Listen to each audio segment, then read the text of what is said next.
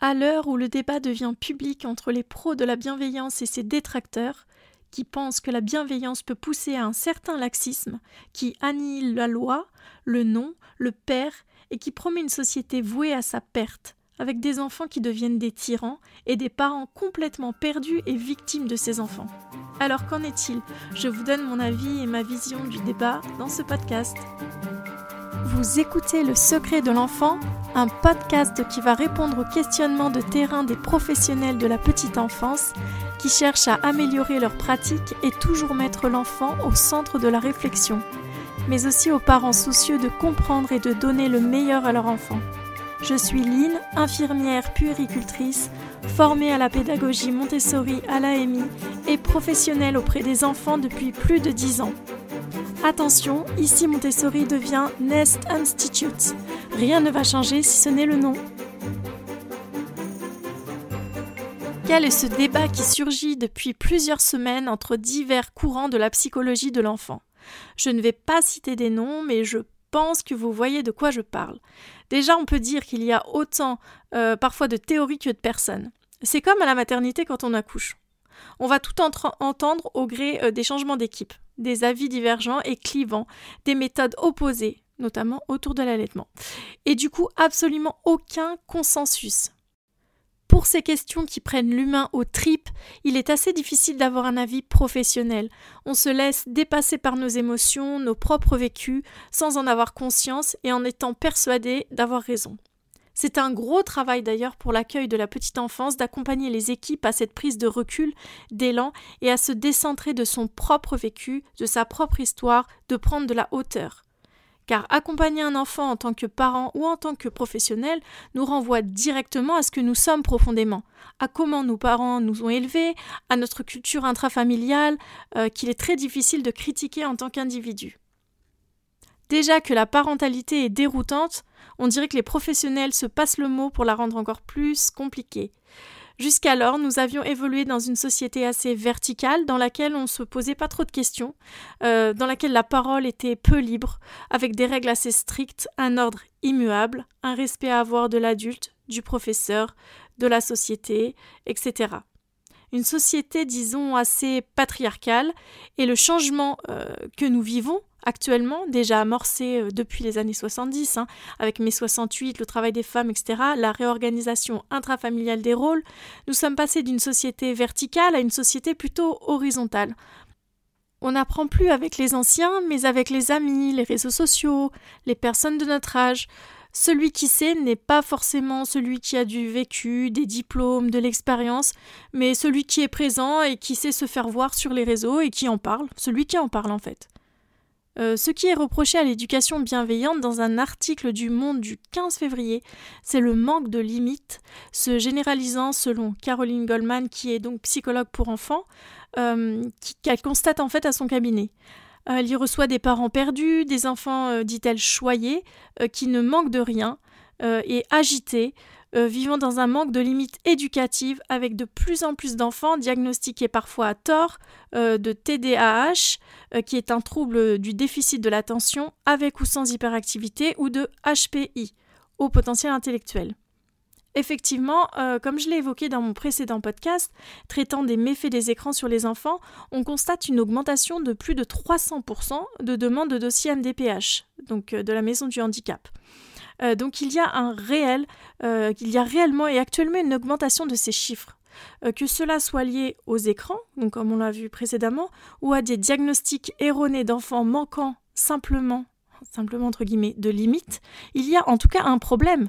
Il y a un réel problème à prendre en considération et à explorer. Les réseaux sociaux, le problème, c'est alors ça, peut être bien, on, apprend plein de choses, euh, on rencontre des gens qui, ont les mêmes centres d'activité que nous, etc. Mais les réseaux sociaux, ça connaît pas la demi-mesure. Et c'est extrêmement clivant, euh, soit blanc, soit noir.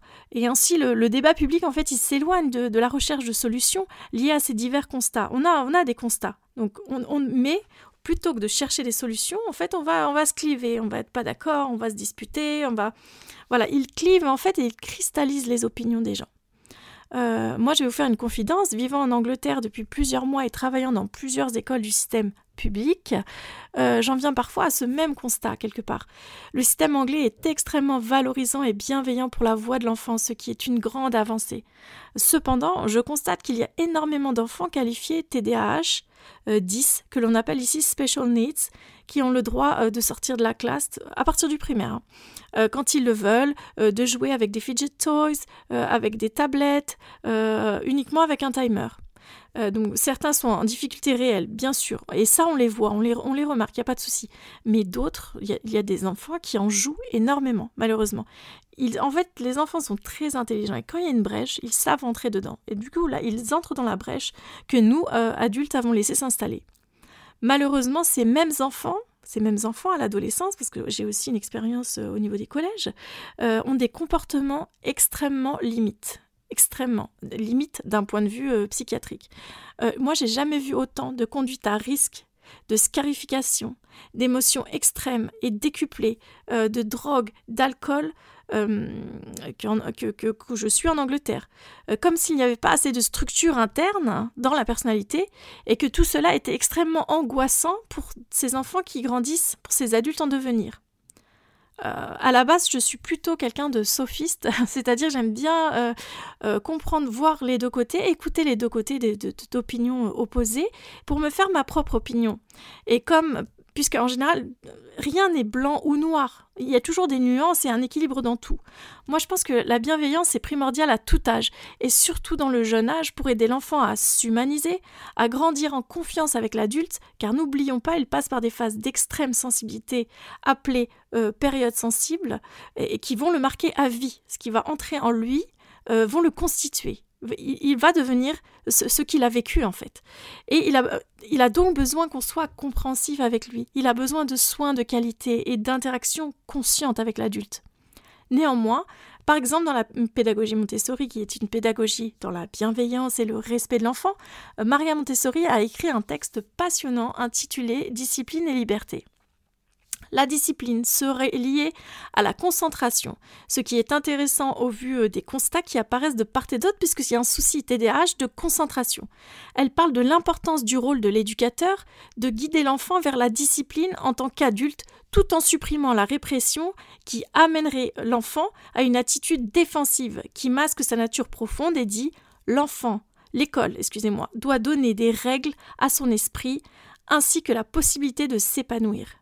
Et pour cela, Maria Montessori propose de travailler sur l'environnement et un comportement irréprochable, car nous sommes les exemples des enfants en tant qu'adultes. Elle ne nous parle pas de time-out, mais propose comme un travail thérapeutique avec un environnement qui fait office de cadre. L'environnement dans les classes Montessori, ce sont des lieux qui sont extrêmement euh, rangés, ordonnés, euh, de la même manière, toujours de la même manière, afin de créer des repères stables et rassurants à l'enfant. Le matériel euh, qui est préparé est pensé en amont par l'adulte. Euh, tous les plateaux ont un déroulé logique. ah tiens, je vais avoir besoin d'une serviette. Ah tiens, je vais avoir besoin d'un petit verre. Ah, tout est pensé. L'adulte a pensé en amont pour l'enfant. Mais aussi, la possibilité de faire des erreurs lors des exercices pratiques, qu'il pourra constater lui, par lui-même en fait, puisque l'exercice ne pourra se faire s'il fait une erreur. L'environnement, le matériel, le pousseront à se corriger et à se confronter à un cadre sans violence, sans cris, sans émotions décuplées. Mais aussi des règles dans les classes comme arrêter l'enfant, euh, qui n'utilise pas le matériel pour la fonction qui lui a été transmise par exemple, jouer au chevalier avec des barres rouges, mettre le couteau à beurre dans les plantes, euh, jeter de l'eau euh, euh, pour laver les mains dans les exercices de nourriture, déranger ses camarades qui sont en train de travailler. dans le décalogue de l'éducateur, il est conseillé respecter l'enfant qui fait une erreur et qui peut se corriger de lui-même, mais arrêter fermement et immédiatement tout mauvais usage du matériel et toute action qui met en danger cet enfant, son développement ou les autres. Donc là, on voit le cadre, on voit le cadre, on parle de fermeté, d'arrêter fermement.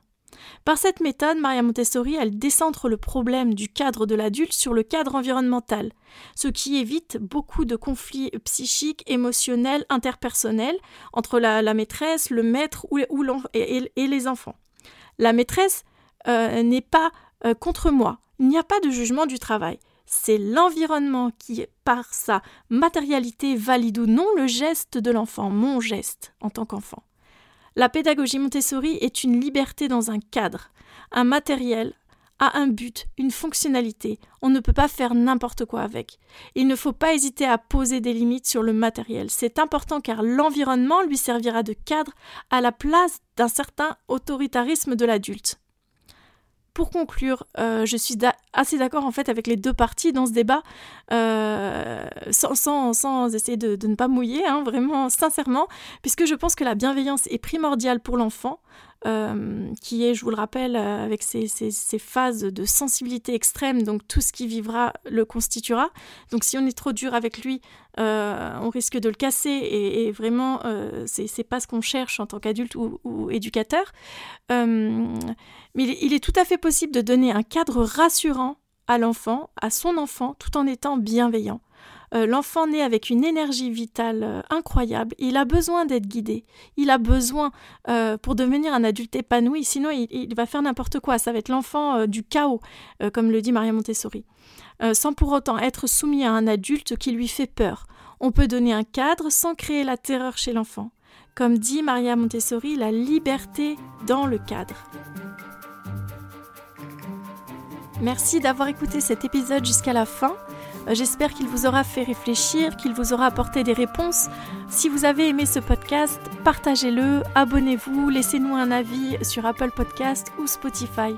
Je vous dis à très vite sur le secret de l'enfant.